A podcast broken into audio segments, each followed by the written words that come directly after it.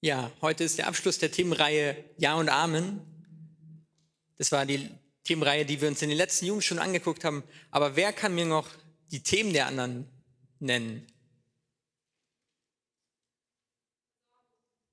Versorgung.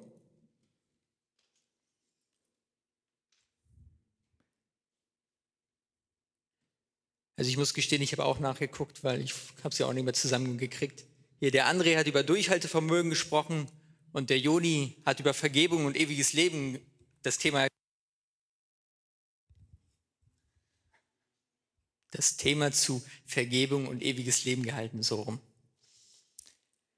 Genau, in dieser Reihe ging es um Dinge, die die Bibel uns zusagt, die wir bekommen, die eigentlich grundlegend sind, aber die, also zumindest kann ich da für mich sprechen, die bei mir sehr oft in den Hintergrund gerückt sind. Und heute geht es um das Thema Erhörung, genauer gesagt um, wie Alex eben schon gesagt hat, um Gebetserhörung. Ich habe das Thema heute mit den Worten überschrieben, Gott hört Gebet, aber er hört Gott auch Gebet. Und ich habe den Titel ganz bewusst als Frage formuliert, denn ich bin ziemlich schnell an ein Problem gestoßen, was, was sich ungefähr wie folgt beschreibt. Wir lesen Verse wie, wir können schon mal eine Folie weitermachen in 1. Johannes 5, Vers 15, wo steht, und wenn wir wissen, dass er uns, dass er uns bei allem hört, was wir erbitten, können wir auch sicher sein, dass er uns, dass er uns das Erbetene gibt, so als hätten wir es schon erhalten. Wo ich denke, hey, das ist ein super Vers, ich mag sowas lesen und denke mir so, ja, wir kriegen was, aber darf ich mal fragen, wer schon alles für eine Sache gebetet hat? Und die ist dann nicht so gekommen wie erhofft. Also irgendwie sind das zu viele Finger, dass der Vers irgendwie wahr sein könnte.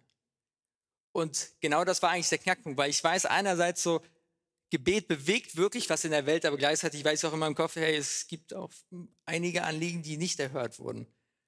Und genau das ist das Problem, was, wo ich mir einige Gedanken zu gemacht habe. Ich bin mir noch nicht sicher, ob das eine finale Lösung ist, aber na gut. Ein Problem, bei dem ich besonders darauf öfter mal dran gedacht habe, war zum Beispiel jetzt der Krieg in der Ukraine. Wir beten dafür jeden, jeden Freitag. Vorhin haben wir das Friedensgebet gehabt, wo wir extra Zeit nehmen, für die Ukraine zu beten, für die Situation dort.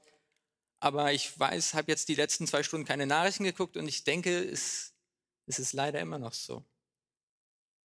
Oder wir beten für Ungläubige, gerade für Verwandte, die, die Jesus noch nicht kennen und scheinbar passiert da manchmal auch nichts und manchmal passiert da auch nie etwas.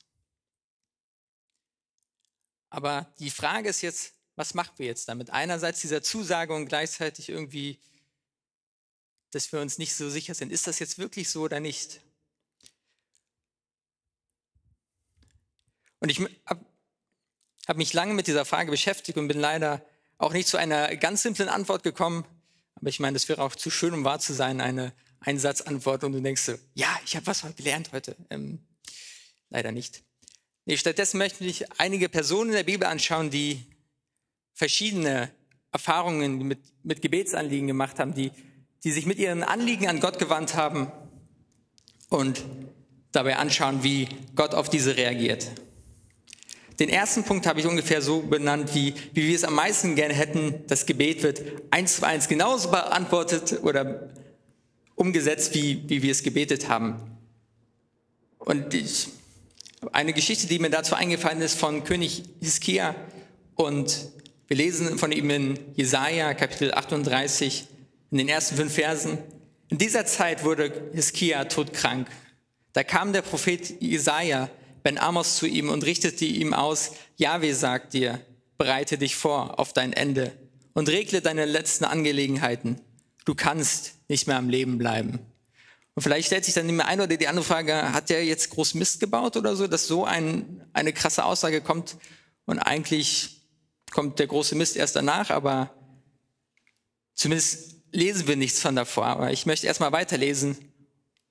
Und da wandte sich Hiskia zur Wand und betete, ach Herr, Denk doch daran, dass ich dir immer treu war, dass ich dir mit ganzer Hingabe tat, was dir gefällt. Und dann begann er laut zu weinen. Da kam das Wort Jahwes zu Jesaja. Geh hin zu Hiskia und sag ihm, Jahwe, der Gott deiner Vorfahren David, lässt dir sagen, ich habe dein Gebet gehört und deine Tränen gesehen. Ich gebe dir noch einmal 15 Jahre Lebenszeit hinzu. Ich denke, das ist so die schönste Antwort so auf ein Gebet. So, wir kriegen eigentlich so eins zu eins das, was, was wir uns gewünscht haben. Und ich finde, Hiskia macht eigentlich genau das Richtige, was wir an der Stelle. Er sagt nicht einfach nur, äh, danke Gott, so, hey, cool, so, und jetzt machen wir weiter irgendwelches, was auch immer, das, die üblichen Dinge, sondern er nimmt sich ganz bewusst Zeit und lobt Gott. Er schreibt ein langes Lobgedicht. Ich habe jetzt hier ein paar Verse daraus genommen, weil ich meine, es waren über zehn Verse. Und naja, die möchte ich jetzt hier kurz vorlesen. Doch zum Heil, zum Heil wurde mir das bittere Leid dass du mich liebevoll umfangen hast und mein Leben vor, dem, vor der Grube des Verderbens bewahrst. Ja, alle meine Sünden warfst du weit hinter dich, denn das Totenreich kann dich nicht loben. Kein Toter preist dich in, mit Gesang. Da, Im Grab hofft niemand auf deine Treue. Allein die Lebenden preisen dich, so wie ich es am heutigen Tag. Die Väter sagen den Kindern, auf dich ist Verlass. Jahwe war da und rettet mich. Alle meine Tage meines Lebens sollen ein Seitenspiel erklingen im Tempel Jahwes. Hiskias Antwort ist nicht einfach nur ein Danke Gott für, dafür, dass ich jetzt doch noch am Leben bleiben darf, sondern es ist eine ganz bewusste Zeit nehmen, Gott loben. Und er bleibt nicht nur bei dem stehen, so danke Gott, dass ich weiter leben darf, sondern er lobt Gott und fängt an, das zu, zu beschreiben, was, was Gott in ihm vor, was Gott in seinem Leben, aber auch vor ihm schon getan hat. Und ich finde eigentlich, das ist eine sehr, also etwas, was ich in meinem Leben oft nicht sehe. Ich bete für etwas und dann passiert das und ich freue mich und sage auch wirklich Danke Gott, aber ich nehme mir nicht wirklich viel Zeit, um Gott vielleicht mal auf andere Weise zu loben. Ich weiß nicht, wie es euch geht, aber ich habe danach angefangen, ganz bewusst mal mir Zeit zu nehmen, Gott zu loben und sei es einfach an den alltäglichen Dingen wie vor dem Essen, dass man nicht einfach nur ein kurzes Gebet wie Danke Gott für das Essen, Amen spricht, sondern sich mehr Zeit nimmt und Gott in seinem Gebet, in seinem Lob noch, noch mehr Zeit widmet. Und was ich dabei gemerkt habe, man fängt dann an, ganz anders über Gott nachzudenken. Einmal, weil man sich mehr damit beschäftigt. Und man fängt daraus als Folge dessen noch mehr an, ihn zu preisen, weil man noch mehr von seiner Herrlichkeit versteht. Meine Frage an dich, wo möchtest du in deinem Alltag konkret jetzt noch Gott loben? In der nächsten Woche zum Beispiel.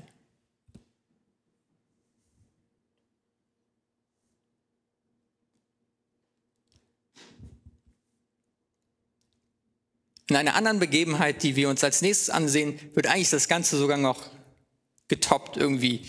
Man bittet für etwas und Gott gibt nicht nur das, sondern auch noch eigentlich was viel Besseres obendrauf und wir denken so, äh, also das einfache Erhören, Erhören hätte auch gereicht.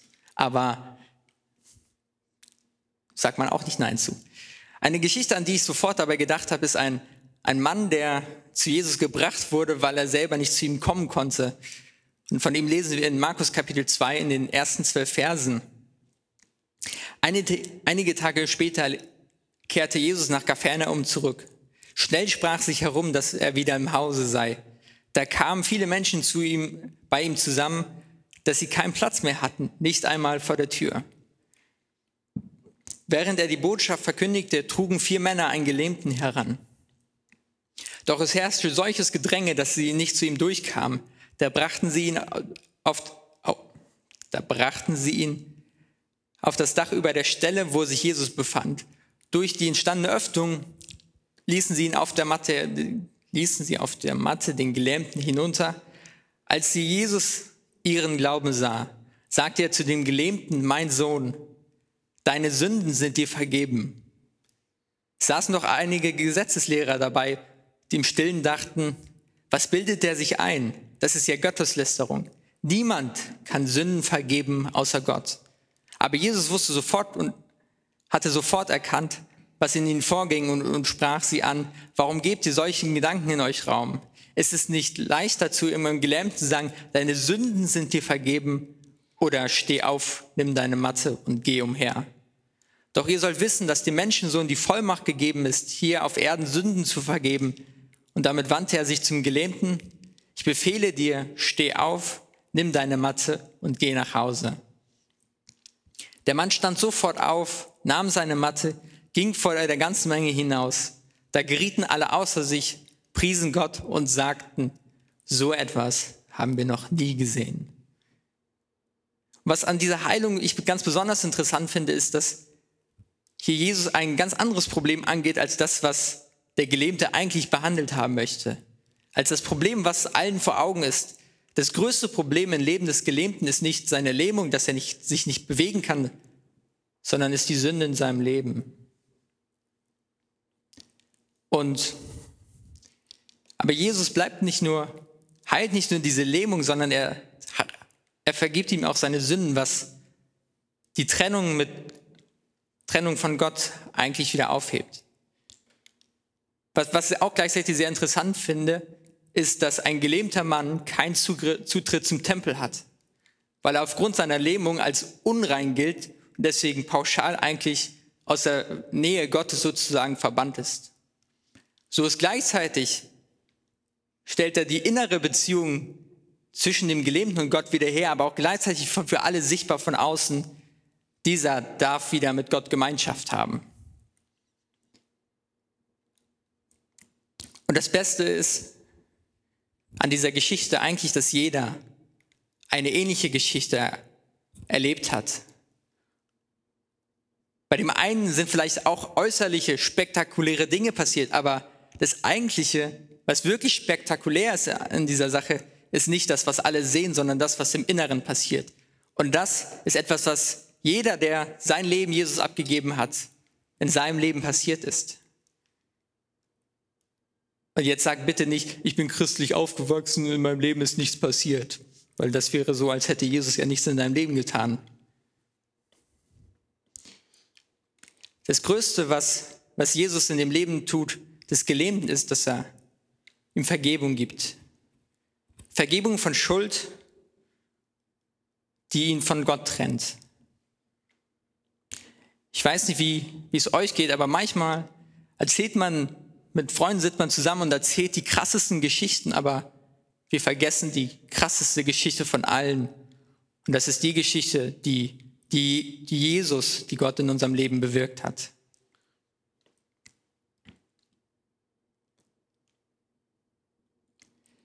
Als nächstes möchte ich auf eine Begebenheit schauen, die, wo man streng genommen sagen müsste, eigentlich ist das Gebetsanliegen nicht erhört oder das, die Bitte nicht erhört worden, aber wo man auch sagen könnte, so, damit hat sich die Bitte auch äh, erübrigt, so. Weil sie eigentlich viel schneller dahinter verschwindet. Ich lese aus Apostelgeschichte Kapitel 3. Eines Nachmittags in der Stunde des öffentlichen Gebets stiegen Petrus und Johannes zum Tempel hinauf. Da wurde, da wurde gerade ein Mann her, herbeigetragen, der von Geburt an gelähmt war. Man setzte ihn täglich an die so, sogenannte schöne Pforte, damit er von den Leuten, die zum Tempel gingen, Almosen erbitten konnte. Als er Petrus und Johannes über das, ins Tempeltor eintreten sah, bat er, ihn, bat er sie gleich um eine Gabe. Die blickten ihn scharf an und Petrus sagte, sieh uns an. Da tat er, dass der tat es in Erwartung, etwas von ihm zu bekommen. Doch Petrus sagte, Silber und Gold haben wir nicht. Aber was wir haben, werde ich dir geben. Im Namen von Jesus von Nazareth, aus Nazareth, dem Messias, steh auf und geh. Dabei fasste er ihn an seiner rechten Hand und half ihm auf. Sofort wurden die Füße und Gelenke des Gelähmten, des, des Mannes kräftig. Er sprang auf und konnte tatsächlich stehen und gehen. Mit Petrus und Johannes ging er in den Tempelhof, lief umher, sprang in die Luft und lobte Gott. Die ganze Menschenmenge dort sah ihn herumlaufen und lobte Gott.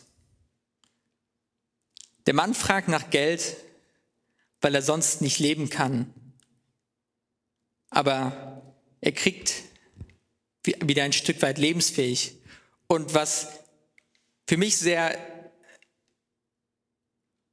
ähm, für mich sehr heraussteht, ist, dass er eigentlich, das Erste, was er macht, ist, er läuft nicht einfach irgendwo hin, läuft in den Tempel.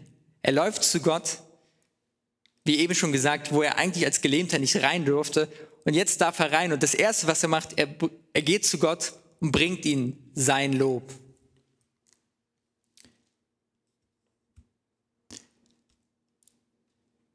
Ende gut, alles gut. Als nächstes möchte ich noch eine, ein Anliegen anschauen, wo der Beter scheinbar aufgegeben hat. Oder nicht scheinbar, wo der Beter aufgegeben hat. Es gibt manchmal Anliegen, die, wo wir das Gefühl haben, entweder Gott hat deutlich mehr Geduld als wir oder Gott will uns das mit der Geduld dann nochmal beibringen an diesen Punkten. Aber wo scheinbar nichts passiert. Die Jahre vergehen und das Anliegen verschwindet eigentlich aus den Gebeten. Scheinbar ist es wohl nicht Gottes Wille, dass dem so passiert. Aber Gott zieht keinen Schlussstrich da, wo wir einen Schlussstrich ziehen. Ich rede von Elisabeths und Zacharias Kinderwunsch. Ich möchte mal aus Lukas Kapitel 1 vorlesen. Es begab sich zu der Zeit, als König, als Herodes König von Judäa war. Damals lebte ein Priester namens Zacharias, der zur Priesterabteilung Abia gehörte. Seine Frau hieß Elisabeth und stammte aus dem Priestergeschlechts Aaron. Die beiden führten ein Leben in Verantwortung vor Gott und richteten sich allem nach den Geboten und Anweisungen des Herrn. Sie waren kinderlos geblieben, weil Elisabeth keine Kinder bekommen konnte. Und nun waren beide schon alt geworden. Und jetzt weiter ab Vers 10. Während er opferte, also wir sind jetzt, er ist jetzt beim Opfer im Tempel, stand die große Menschenmenge draußen vor dem Tempel und betete. Doch ihm erschien ein Engel des Herrn, der plötzlich auf der rechten Seite des Räucheraltars stand. Zacharias erschrak, als er ihn wahrnahm und bekam es mit der Angst zu tun. Doch der Engel sagte zu ihm, fürchte dich nicht, Zacharias. Gott hat dein Gebet erhört. Deine Frau Elisabeth wird, wird, Sohn, wird, wird dir einen Sohn schenken und du sollst ihn Johannes nennen. Und wer die weitere Geschichte kennt, weiß, dass Zacharias dem Engel nicht glaubt und dass der Engel ihn deswegen bestraft, dass er nicht reden kann.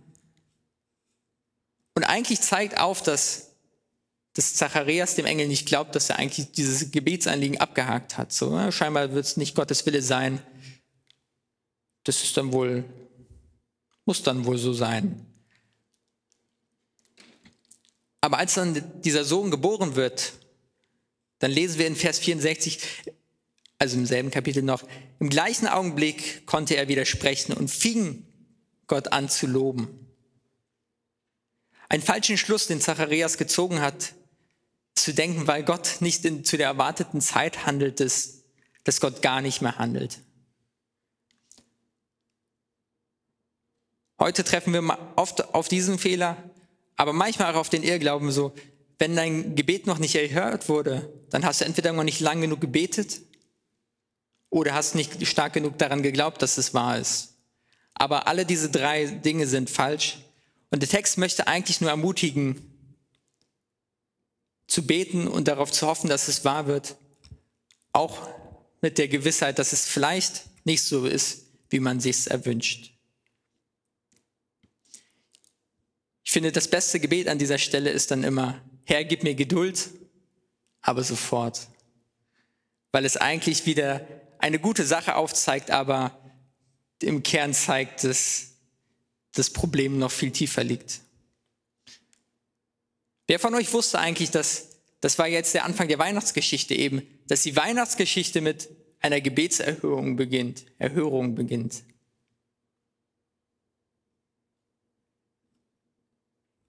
Dass das Gebet oder beziehungsweise die Antwort auf Gebet der Beginn von Gottes Geschichten sind. Wenn, wir, wenn man die Geschichten, die wir uns jetzt angeschaut haben, richtig zusammenfasst, dann könnte man sagen, die Bitten werden erhöht, er, erhört und Gott wird gelobt. Ein wenig anders ist die nächste Situation. In dieser tragen nicht Menschen ihre Bitte zu Gott, sondern der Heilige Geist beauftragt Menschen, in der Apostelgeschichte Kapitel 13 lesen von den Missionsreisen, ab Kapitel 13 lesen von den Missionsreisen. Dabei sendet der Heilige Geist ganz aktiv Paulus und Barnabas zu Menschen, um sie mit dem Evangelium zu erreichen. Sie sollen den Heiden erzählen, also den Menschen, die Gott nicht kennen, was, was Jesus für sie getan hat. Dass Vergebung von Schuld möglich ist, dass die Beziehung zu Gott damit wiederhergestellt werden kann.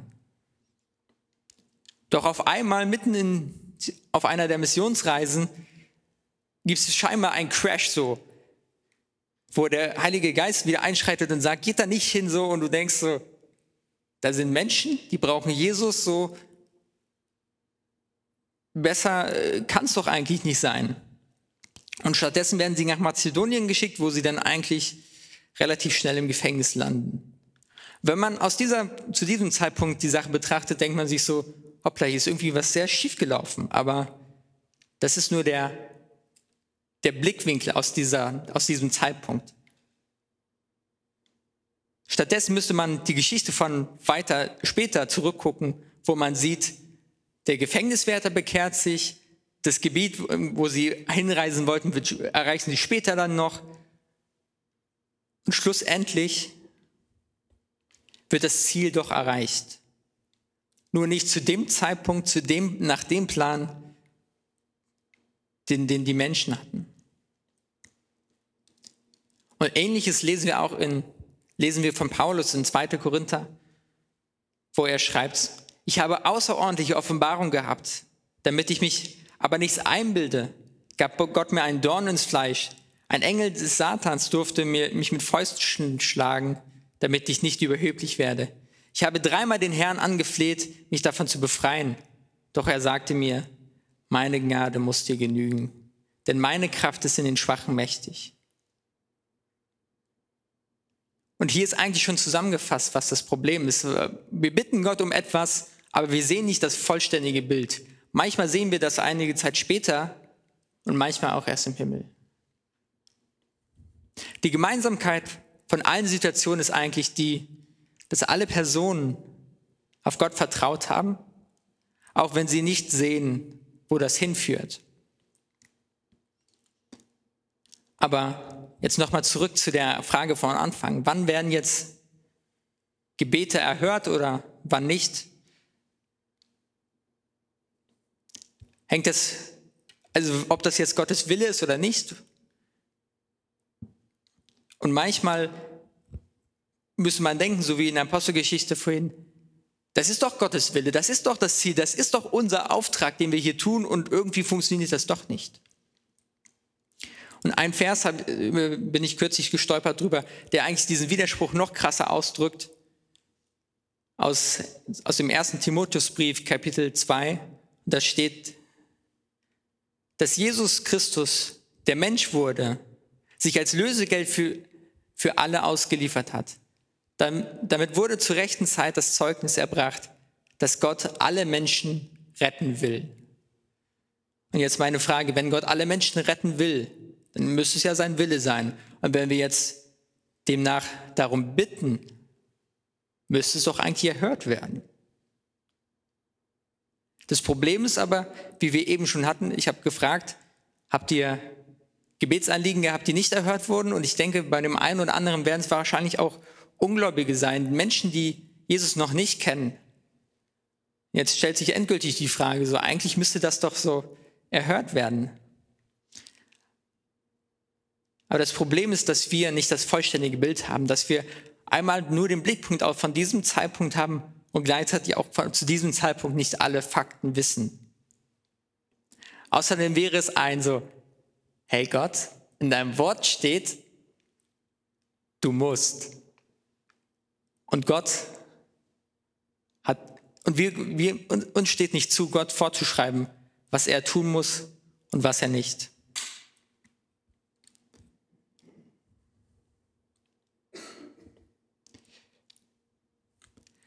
Die Gemeinsamkeit der Personen, die wir uns alle angeschaut haben, die Begebenheiten, die wir angeschaut haben, ist, dass sie Gott vertraut haben, auch wenn sie nicht die Gewissheit haben, dass ihre Gebete erhört werden. Und die Frage ist, die die ich mir stelle, die ich auch euch, auch euch stellen möchte, ist, Lassen wir von dieser Ungewissheit unsere Gebete untergraben? Oder lassen wir oder beten wir trotz dieser Ungewissheit? Wir tun und vertrauen darauf, was Gott sagt, handeln, als würde es geschehen. Aber mit dem Hintergedanken kann auch sein, dass Gott bessere Pläne hat als die, die wir gefasst haben. Das Ergebnis ist immer, dass Gott kommt zu seinem Ziel. Die Frage ist nur, ist das auch unser Ziel?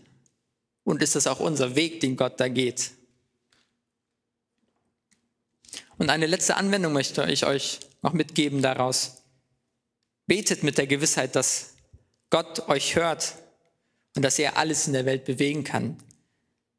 Dass er vielleicht nicht auf euren Plan hört, aber dass er dann einen besseren Plan hat. Ich finde das Lied Ewigkeit drückt das eigentlich sehr gut aus. Da heißt es, was ich mit dem Augen sehe, das kann meine Seele nicht verstehen. Aber ich weiß, du hast den besten Plan, auf den ich mich verlassen kann. Auf noch so jedem schweren Weg, da schaue ich auf das, was, auf das, was nie vergeht. Ich möchte noch mit einem Gebet schließen.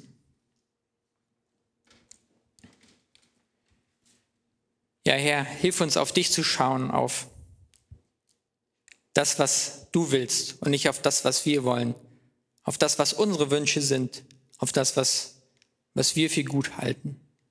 Lenk unseren Blick auf dich, auf deine, auf deine Herrlichkeit, auf deine Wirklichkeit, dass wir danach trachten, was bei dir zählt und nicht das, was wir für wichtig halten. Dass wir nicht an dem festhalten, das, was wir uns wünschen, sondern an dem, was, was du dir wünschst. Amen.